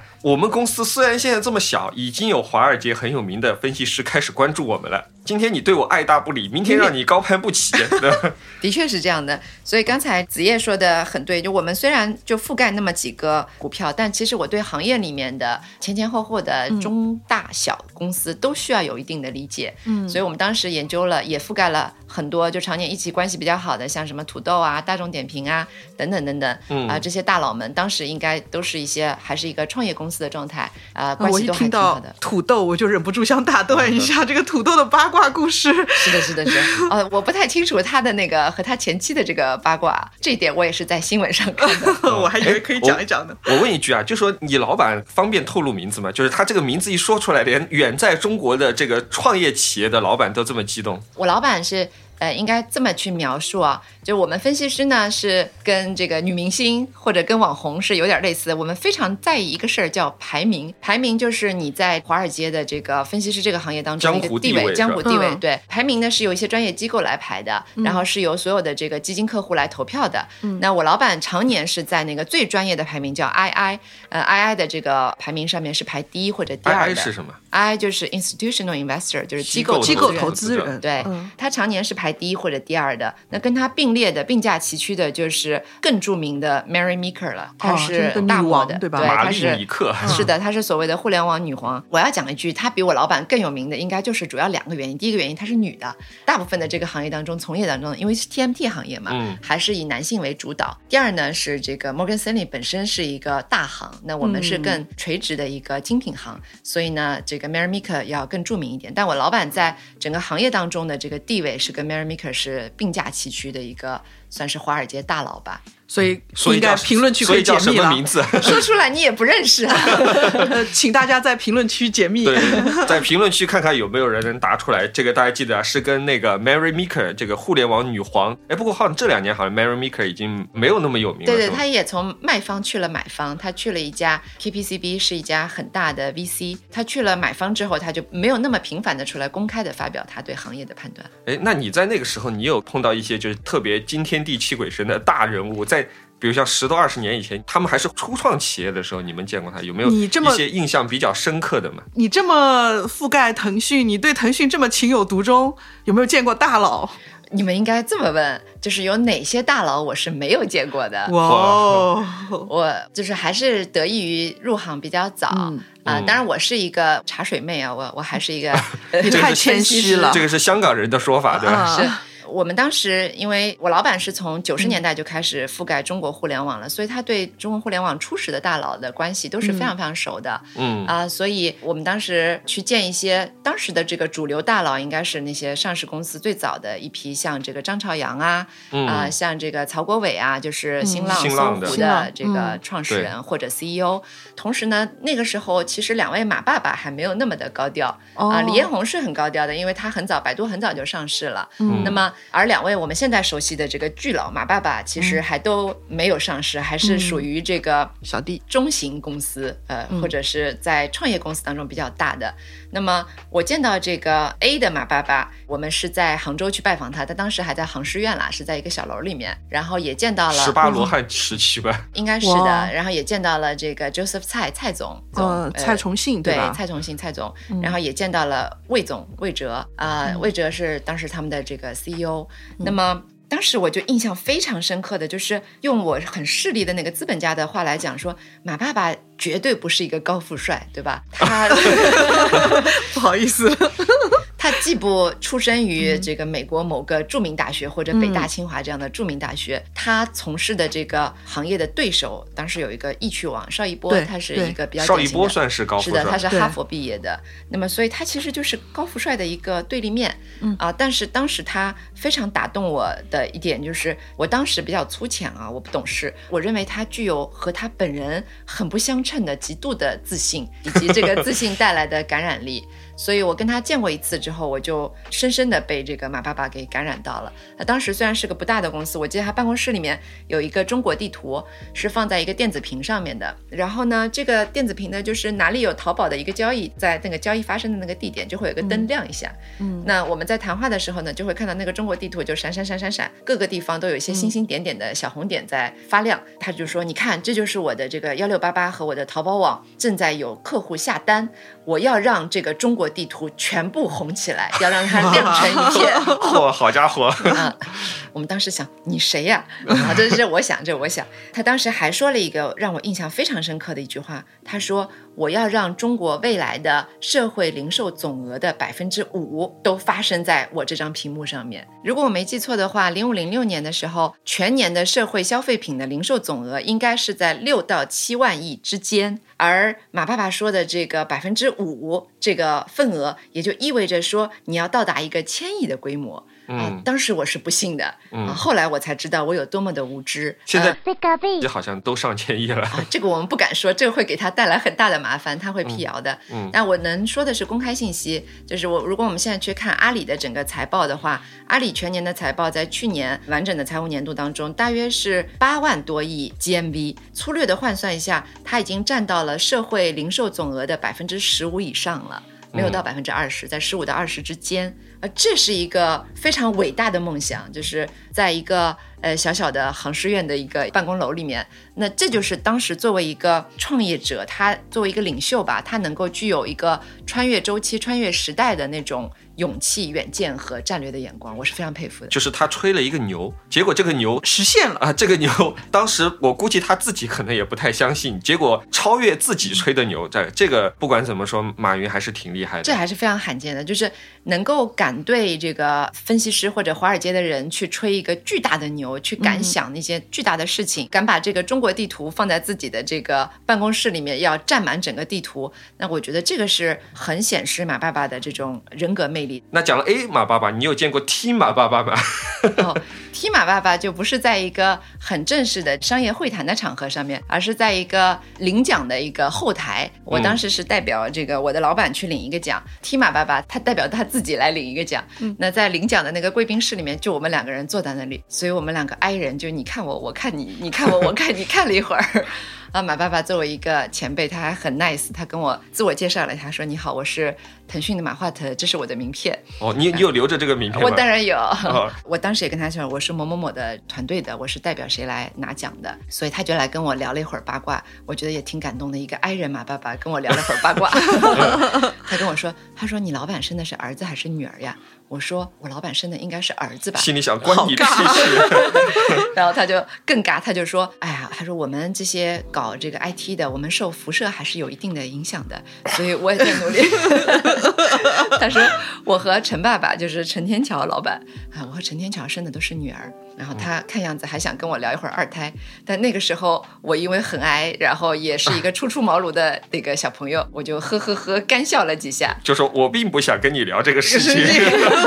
对，我终于发现了为什么后来马化腾他们腾讯花这么多钱在做手机游戏，做什么王者荣耀，就是因为估计马化腾跟你待了一段时间之后，回去就跟那个技术总监叫到办公室，嗨，我跟你讲，今天我跟一个小姑娘在一个房间里待了好久，简直是尴尬死了。你们以后一定要在手机上搞搞游戏，对吧？以后就不会出现这种情况，两个人嘛就好好玩手机，对吧？玩玩手游好嘞，对吧？不好意思啊，你又暴露年龄。零几年的时候是没有智能手机这个东西的。哎哦，那个时候那个时候手机是带全键盘的。就是像什么诺基亚呀，嗯，像什么黑莓呀，嗯，像三星 Anycall 啊，手机是用来打电话的，它能玩的游戏叫贪吃蛇。哎，对，刚刚才你说到这个，你以前在投资银行的时候，什么晚上半夜老板给你发个 email，你的黑莓马上弹出，马上你要回这个黑莓的 email，对吧？那个时候我在那个投资银行的时候，我们没有那么忙，我们上面最经常打开的 APP 就叫贪吃蛇，然后大家还偷偷在，因为经常出差的时候在车上就玩那个贪吃蛇，大家就偷偷比赛，看谁。把这个贪吃蛇能够玩到最高分，哎，不过话说回来，那个时候好像如果你是外资的这种投资银行，不管你忙不忙，好像都要搞个黑莓，对吧？是来回回 email，老外特别喜欢发 email，是的，就是不像中国人发短信啊，或者后来发微信啊，因为老老外没有微信嘛，嗯，太落后了，对吧？对，我记得以前就是有一个阶段，因为 Q 总会做一些投资的事情，那由于我是一个经常就有点二次元，经常会去看一点新的网站什么的，QQ 总就经常问我说：“这个你知不知道？”那个你知不知道？比如说像 B 站啊，他就很早就问我说：“你听说过哔哩哔哩吗？”然后我就会跟他做一些沟通。我记得印象最深的是前几年有一个顶流 非常火的时候，说名字吗？不知道，应该这个投资应该也是公开信息吧？是，呃，我记得就是王一博他很红，然后我们就跟 QQ 总去交流的时候，原来很早之前 QQ 总就已经之前好像是他们的组合的时候，QQ 总就已经见过他们了，对吗？啊，对的。这样说起来，我真是穿越周期的女人呢，不仅见过马爸爸，还握过王一博的手。哇，啊，这辈子值了。没有没有，我见到王一博的时候，是因为那就是说到我另外一段职业生涯，我已经从二级市场到了一级市场，在一个 PE 里面。那么啊，这个就算是买方了，对吧？对，买方啊，就兜里有钱了啊，不是我的兜里，而是我老板的 LP 兜里。我们当时投的一个项目其实就是月华，而月华的呃当时的一个项目就是一个组合，这个组合当中一个成员就是王一博。哦，王一博是从一个组合出来的，Unique 叫是的啊。我们去见的时候，我当时纯粹是凑个热闹啊，我并没直接负责这个项目。但是我去见的时候，当时我记得我们内部在投资的这个项目会上面是这么去 present 他们，这么去表达他们的，呃，是说我们正在用一种工业化的方式。批量的制造偶像，并且是最优质的偶像。那这个优质，他们用了一个量化的方式呢？怎么来举例说明呢？就是我们在中国选了最好看、最努力、最勤奋、最有音乐才华的这个一群年轻人，大概也就是十三岁到十五岁之间吧。嗯，去到韩国。他们每周都要被体检，都要量说某一块肌肉的维度有没有到要求，这么严格吗？所以他身上每一块肉的这个控制啊，都是进入他的 KPI 的啊。比如说你的这个肱二头肌练得好不好，就是你的这个 KPI 之一。但每周都要检查，每一周都要淘汰，所以就就相当于是一个非常严格的训练和淘汰的这个过程。只有这样才能够批量化的以高端制造的这个方式去制造出来。偶像哦，这听上去比今夏最红的乌尔善的封神训练营还要严格，感觉。那这个我我我也是封神的粉丝啊，所以我情感上面认为它可能两者的这个不太一样，前者更工业化一些。嗯，因为制造偶像呢，很多是可以量化的，包括你身高体重、什么音乐才华、你的长相的这个类型，嗯啊，你吸引的这个客群，你应该产生的变现的方式等等，这些其实都是在我们的商业模型当中都做好计算的。所以他们为了。就是说展示他们这个成果，所以把他们这个团队叫出来了吗？你这样说的，我们很邪恶 啊！就是哎，我听说你们公司有一群小帅哥。呃，我这样说没有不敬的意思，我也是王一博的粉丝啊。王一博这样的这个明星是这个公司的产品嘛？嗯，所以产品在生产出来的时候，你要给投资人看一下嘛，这是我的最成功的产品。那么我们在跟团队在接触的时候，我们也是在评估说啊，你这个产品是不是能够打动这个消费市场？嗯，以及。他的各项技能，包括他待人接物的技能啊，啊，包括他的这个音乐技能啊，呃，接受采访啊，社交的技能啊等等。所以这样讲没有不敬的意思啊。我们觉得团队是非常优秀的这个产品，所以才投了他。哇，好家伙！后来从卖方变成买方了，觉得还更好玩一些，对吧？就可以建一些更有意思的公司了。嗯，卖方变成买方呢，简单来说就两个变化。第一个变化是挣的钱会更多啊，因为这个很重要，啊这个很重要啊，这个信息非常重要啊。是所有的买方一定比卖方牛逼啊，因为有钱的就是爸爸，有钱的就是爸爸，那是甲方嘛。你去到甲方，如果你挣的钱没有乙方多，你干嘛去甲方呢？而且，呃，甲方一般也是从乙方里面去挖最优秀的人。甲方是很少，是最优秀的人，对吧？我这么说，你终于听明白了。那甲方是很少去招一些没有社会经验的新鲜人的，因为他更需要的是你直接来了之后就能干活的。所以你一般在卖方待了几年之后，就可以去到买方了。那么我去过最大的买方就是那个对冲基金，嗯，就是对冲基金，就是那个窃听风云的那个公司。是的，是的。啊，那下期我们可以讲一讲。那后来不是你还去了一个什么私募基金嘛？下期你们搞付费的话，我可以讲一讲对冲基金的故事。对啊，各各位各位 听众听到了吧？下期关键信息来了。过两天我们要搞收费了啊，可以跟大家讲一讲这个内幕信息，对吧？是的，是的，不是内幕信息，不要乱讲。内幕信息是一个非常差的一个词。八卦信息啊，八卦可以讲一些有趣的八卦。嗯，呃，Q 总啊，刚才我们讲了这么多，你的经历也比较丰富嘛，从一级市场到二级市场。那其实你在一级市场的时候，去评估一个企业之后，是判断你是否要对这个企业进行投资；在二级市场的时候，如果作为一个股票分析师，那你要对市场或者是对你的客户去看现在市场上这只股票是否推荐，或者说你要讲出你推荐的理由，可能会出一个分析报告，告诉你的客户或者是市场，你是应该这个评级是买入还是持有还是卖出。那么在这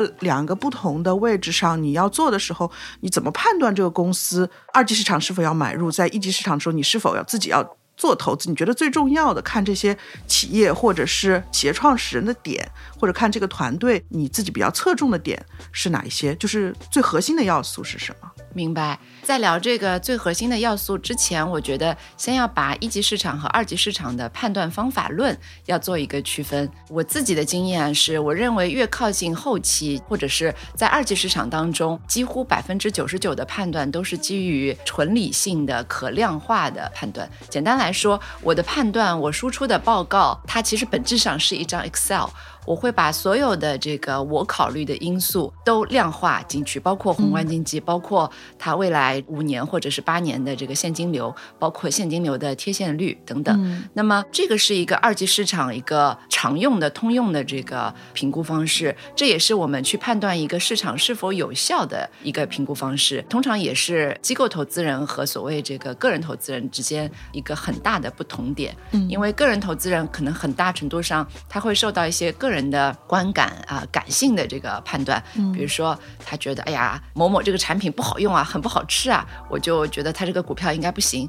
或者是我老婆的弟弟他在哪里哪里工作啊，他们跟我讲这个他这个公司里面有一些什么样的一个利好的一个情况。嗯，老板人品很好，是吧？是的，是的。丈母娘的那个群里面有一个米总，对，就是有人推荐了就买一买。是的，是的。就在我们来说，我们认为这是一个所谓的有效市场和非有效市场之间的差别。那所谓有效市场呢，就是在二级市场，在上市公司当中，所有的信息对所有的投资人应该都是公开、平等、透明的。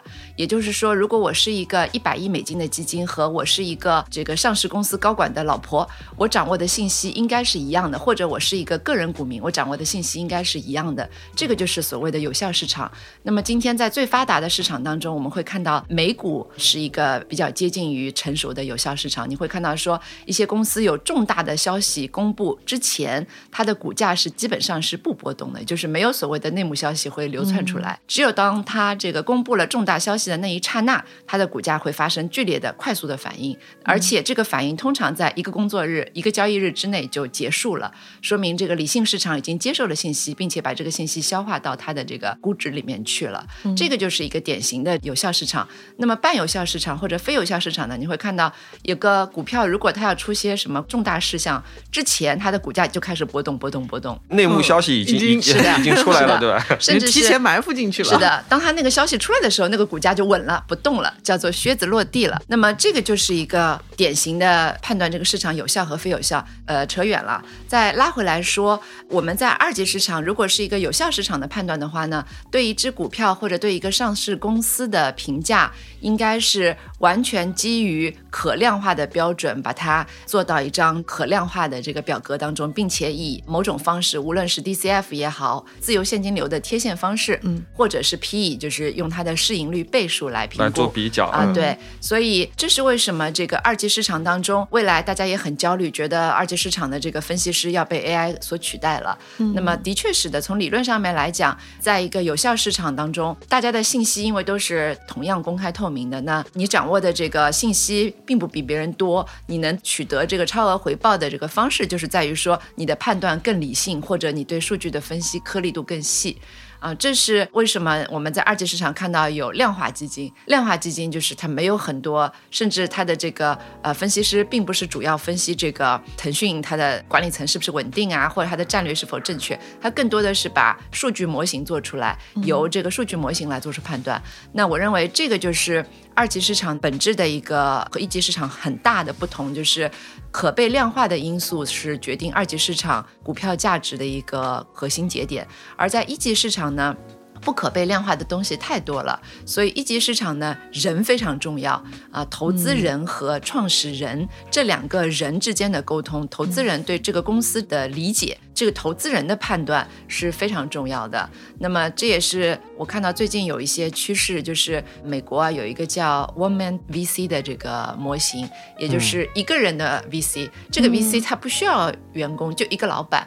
然后一个人的这个天使基金可以募资到十亿美金，原因就是你越往早期走，你要做的大量的判断是不可被量化的。那么你需要判断这个公司它所处的行业在未来八到十年会是一个什么样的趋势，这个公司是否能在竞争当中胜出，甚至是这个创始团队是否稳定啊，这个创始人有没有可能会跟老婆离婚啊？离婚会不会引起这个 呃他的想到了一些著名的故事啊 创。始人说我都不知道，你怎么知道？就是，所以本质上早期投资叫做风险投资，就是因为说我是用接受风险的这个代价来换取更高的投资回报倍数，所以。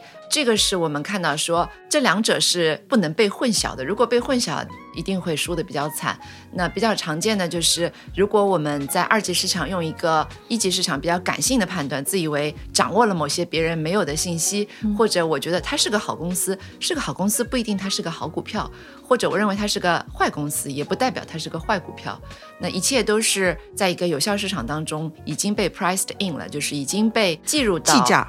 对，已经被计价了。我问一下，什么叫一个好公司，它的股票不一定是好股票；一个坏公司，它的股票不一定是坏股票呢？这个能解释一下吗？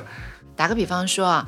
假如说在今天，我们知道这个英伟达已经是当前意义上的霸主，呃，霸主型的这个公司，对，或者特斯拉，呃，或者以腾讯来举例也可以。那么他们都在各自的行业当中都已经取得了垄断型的领先型的地位。但是你不能凭特斯拉的这款车好不好用，或者甚至是它的市场反馈好不好，销量好不好，这是一个判断它是否一个好公司的一个理由，但并不足以构成它是否一只好股票。首先。你得要判断说，特斯拉出了一个爆款产品，这一点要素是否已经被股票 priced in 了啊？假如它的这个 Model Y 在这个上市之初，分析师已经对它给了很高的预期、很高的评估，并且已经把这个评估放到它的预期价格当中 priced in 了，对，给了它很高的估值，它可能市盈率已经非常非常非常高了。所以，当我们看到这个产品的确符合预期的时候，它其实已经反映在股价当中了。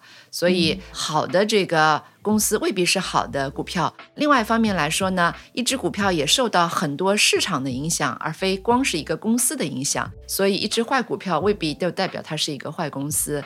比如说，我们看到说，像新东方这样极端的这个案例，它其实在很长一段时间内，它本身的这个业绩状况、财务健康程度，包括管理层的这个战略能力都是非常强的。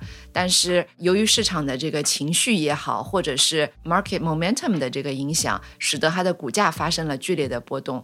所以，股票和这个。公司之间的关系差不多，就是我们说经济学当中价值和价格的关系。嗯，价格是围绕价值波动的。呃，如果我们是巴菲特的古典投资论的话，我们就是可以用价值去做一个锚定。但是我们首先也要理解，价值并不等于价格。嗯，对。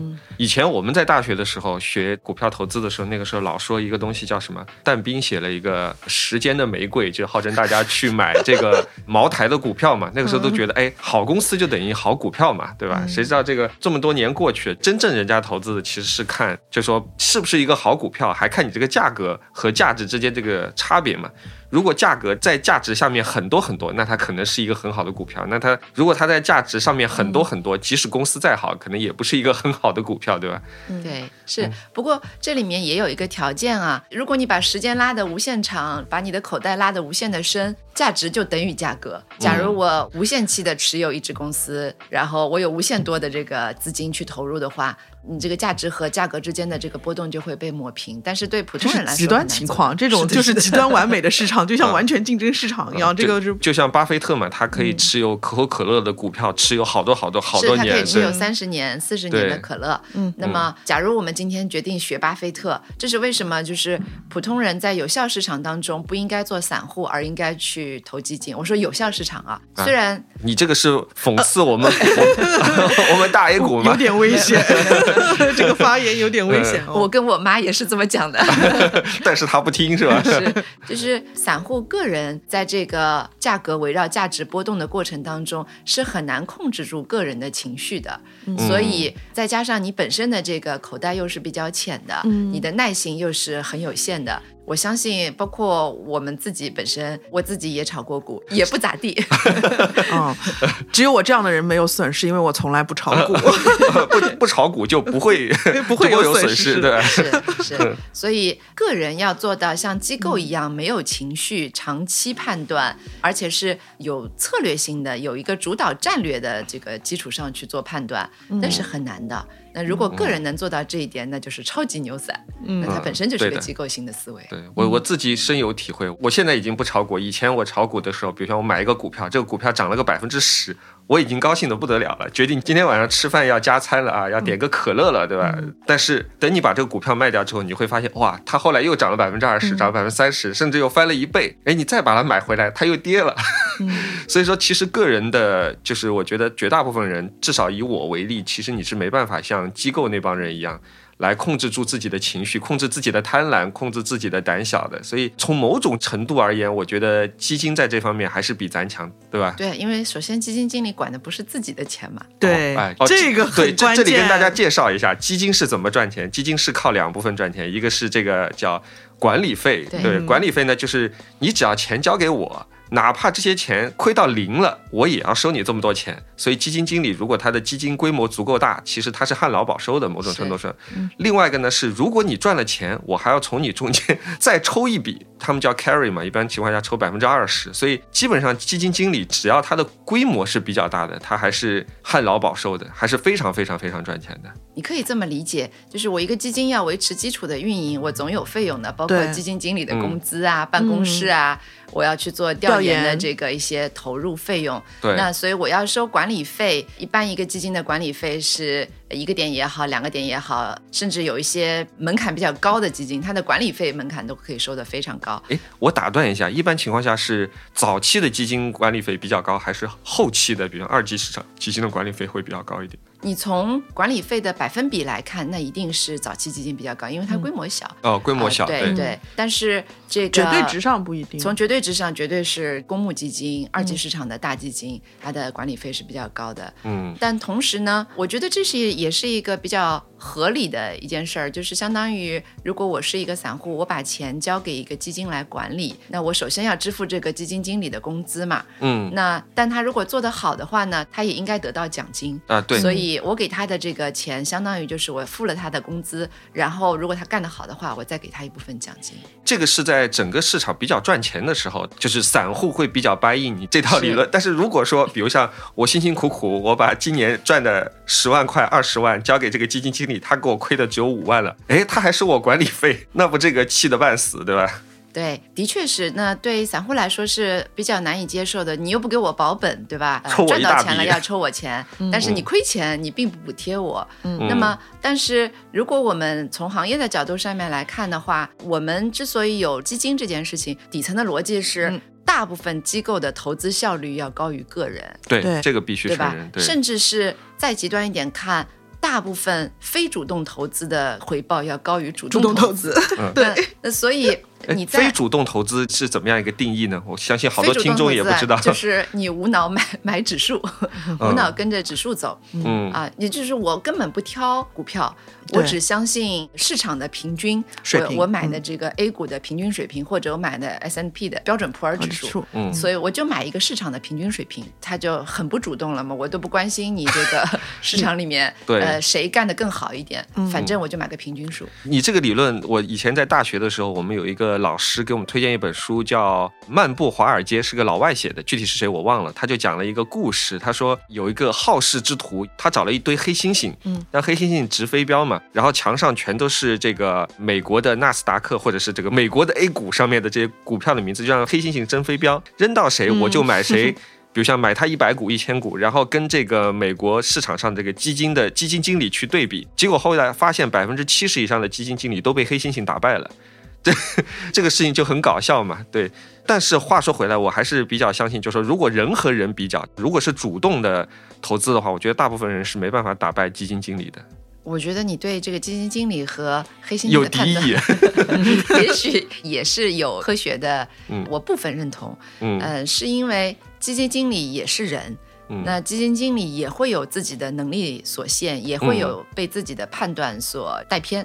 那么，我认为如果 AI 发达到一定程度的话，嗯。它其实相当于是一个非常强大的黑猩猩，它的力气可以大到说我投掷一千万次，嗯。那么这个一千万次就等于这个概率论里面的完全的这个、嗯。Cover 掉了。的正态分布的一个一个概率的体现了。所以在那种情况下面，它的 performance，如果你又把它拉的时间够长的话，一定是大于市场上面很大部分的这个主动投资者的。你知道巴菲特在过去三十多年的平均年回报率是多少吗？不知道。现在是整个世界上面，我们认为他最这个了不起的的投资人。嗯，如果我没记错的话，应该是在百分之十四到十五之间这个十四到十五是单利还是是 IRR 是吧？复利啊，就是年利。对，这么理解吧，就是他过去三十五年来的所有投资回报除以这个分布在每一年三十五年当中，平均的年回报率是百分之十五。就百分之十五，在很多人听起来一点也不高，不就跟这个国家的 GDP 增长差不多？这个感觉，很多人自己觉得说，哎，我今年炒股，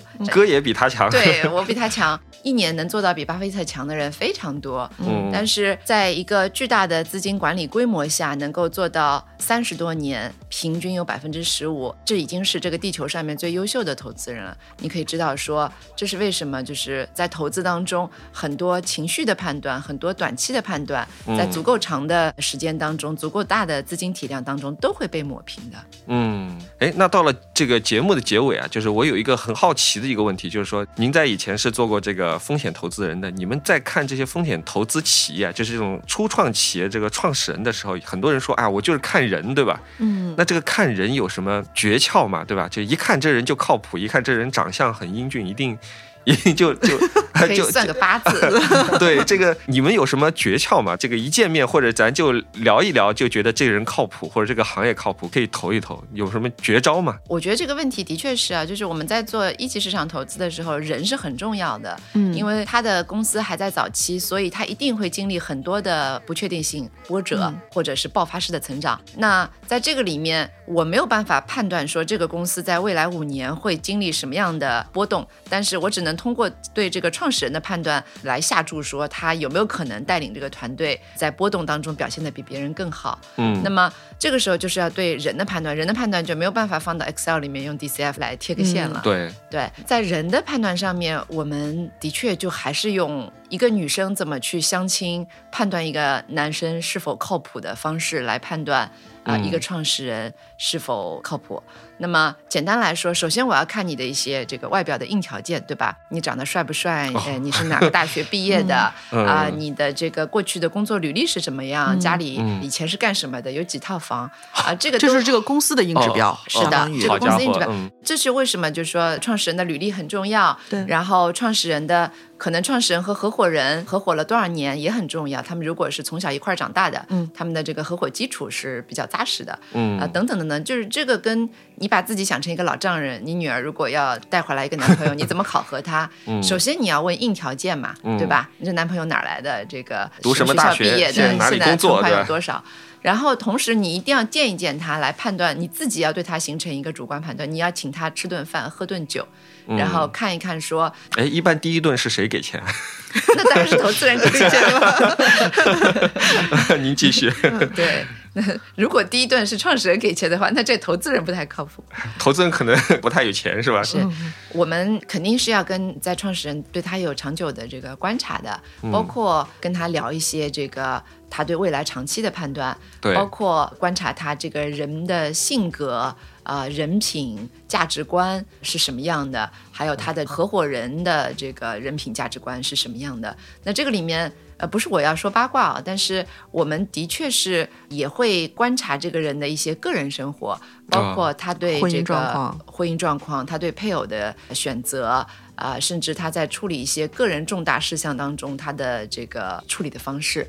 比如说，有一些创始人，他可能在处理个人重大事项的时候，他表现出来，他的判断没有那么长期，他是一个比较短期的价值判断。嗯他可能为了现在看起来挺大，但是未来看起来没有那么大的一些利益去做损人不利己的事情，嗯啊，甚至是损人利己的事情。那这样的创始人，我们就会要比较担心，因为整个早期投资它其实是很 rely on，很取决于这个契约精神的。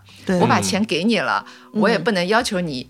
什么五年后要还给我，对吧？对，所以我得相信你靠谱，嗯，我得相信你不会在我们俩利益有一些冲突的时候，或者有一些风波的时候，你就抛弃我。那么我其实一旦把钱给他了，我就从他的女朋友变成他的糟糠妻，啊，我要确定他不会抛弃我这个糟糠妻，所以我就观察一下他对现在的这个个人情况的这个处理，就有一个很大的判断。比如说早期也会，就大佬们一定会有各种各样的什么呃花边新闻啊，呃离婚案件啊，我们其实并不关心他是否忠诚啊，嗯，但是我们非常关心的是他都不忠诚他老婆，他怎么忠诚你们？啊，这是人性，这个我们就不在这里探讨。嗯，对，但处理方。是很重要，是的，处理方式很重要。我们会观察他在遇到这样的问题的时候，他是怎么处理的，双方是否能达成体面的分手啊？他是否能一定程度上，因为婚姻也是个契约嘛，那么他是否尊重这个婚姻的契约精神，还是他去做一些比较极端的暴露他价值观短板的一些事情？那这些事情一定会让早期的投资人还是。比较呃，比较介意哈，对，这也都是历史的经验教训啊。是是是是是，比如说我们早期在创投最活跃的呃那段时间啊，也有著名投资人他在同一年当中遭遇了。两起这样的，因为创始人的个人问题导致临门一脚的 IPO 没有办法发出去，甚至这两个公司就走向下坡路的这个啊，这个一听就知道了。愿闻其详。这个时候听众就肯定是我来猜一下，耳朵就竖起来了，是不是著名的？呃，这个名字不要说，我们说某公司吧。是是是是，著名的某视频网站公司和某上海主持人。是是是，这个我觉得一方面呢是可能他的所处的行业公司的这个成长过程实在是太迅猛了，使得他当时大家都很年轻嘛，这个创始人也很年轻，难免会觉得呃受到了各种各样的这个 也不能说诱惑，但是这个个人我们就不做评价。啊，就确实是这个知名的。啊，以前很知名，但已经二十年前很知名的这个视频网站公司，对吧？如果你年纪够大的话，你肯定看过他们家的网站，本来是一哥，甚至也看过他们家的八卦。那么他曾经是某一个领域当中应该是首发 IPO 的，呃，行业一哥。但是呢，其实离婚是没有问题的，离投资人不管你离不离婚，但是他在离婚的这个处理当中呢，他可能过度的想保护个人资产，以至于去做了一些损伤他的前妻的这个行为。嗯，那么在这这种情况下呢，你把这个人性的幽暗拖到了一个比较深的程度的时候，它一定会影响上市公司的发展。结果它就是因为这个离婚的官司的问题，离婚官司拖的时间够久，所以它就失去了 IPO 的这个时间窗口期。然后它的这个竞争对手的那个当时呃市场上的第二名就比它早上市了，因为它耽误了差不多有一年左右的这个上市的时间吧，整个市场都变了。啊，它整个公司在公开市场当中的募资能力都已经变弱了，也使得，因为它本身这个公司又是一个烧钱型的公司，你一旦融资能力变弱，你的你的核心竞争力都变弱了，那么。这个其实就是为了一些比较小的利益，且不说他人品怎么样，我觉得他的他作为创始人的格局是有问题的。对啊，他应该能够看到说，在这个时候，时间上市时间的宝贵性是要远远高于他在当前跟前期去撕扯一些个人利益的问题，一些非常微不足道的经济利益。其实他应该是晋升的，对吧？理论上说，他应该晋升，对吗？净身出户吗？不不需要。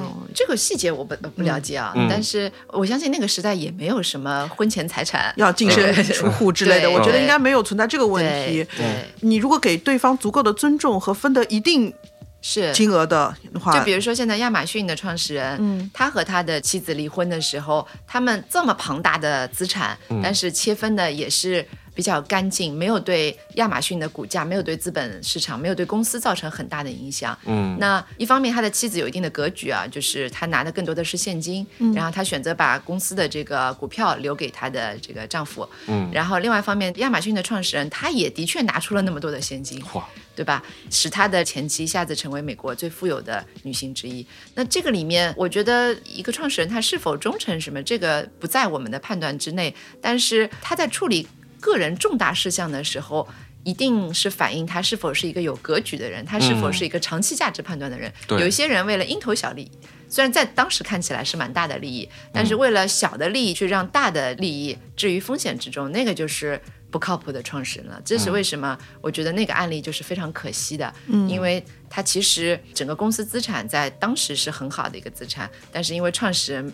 头脑发昏，没有没有 没有搞清楚，所以最后造成了就是一个三输的状态嘛。投资人也输了，投资人也输了啊。他的前妻可能还是心理上还是蛮蛮开心的，我觉得这个也是值得高兴的。好呀，那今天节目就做到这里，非常感谢 QQ 总今天来到我们的直啊，不应该叫直播间，应该叫录音室啊。对，终于可以去吃 啊。对，然后我们也学到不少东西。每一期会带红一个餐厅啊。啊，对，那这一期我们好像刚才子夜总推荐了一个。呃，专门吃菌锅的地方啊，我们可以去吃吃云南的菌子。其实已经过季了，但是因为我由于种种原因一直没能吃成，就心心念念想要去吃一下。我觉得这期的留言又会有大量的留言问说那个菌子火锅到底在哪里？嗯，好的好的，那今天就到这里吧，谢谢大家，谢谢 QQ 总，谢谢子叶总，谢谢大家的收听，咱们下期再见，拜了个拜，谢谢。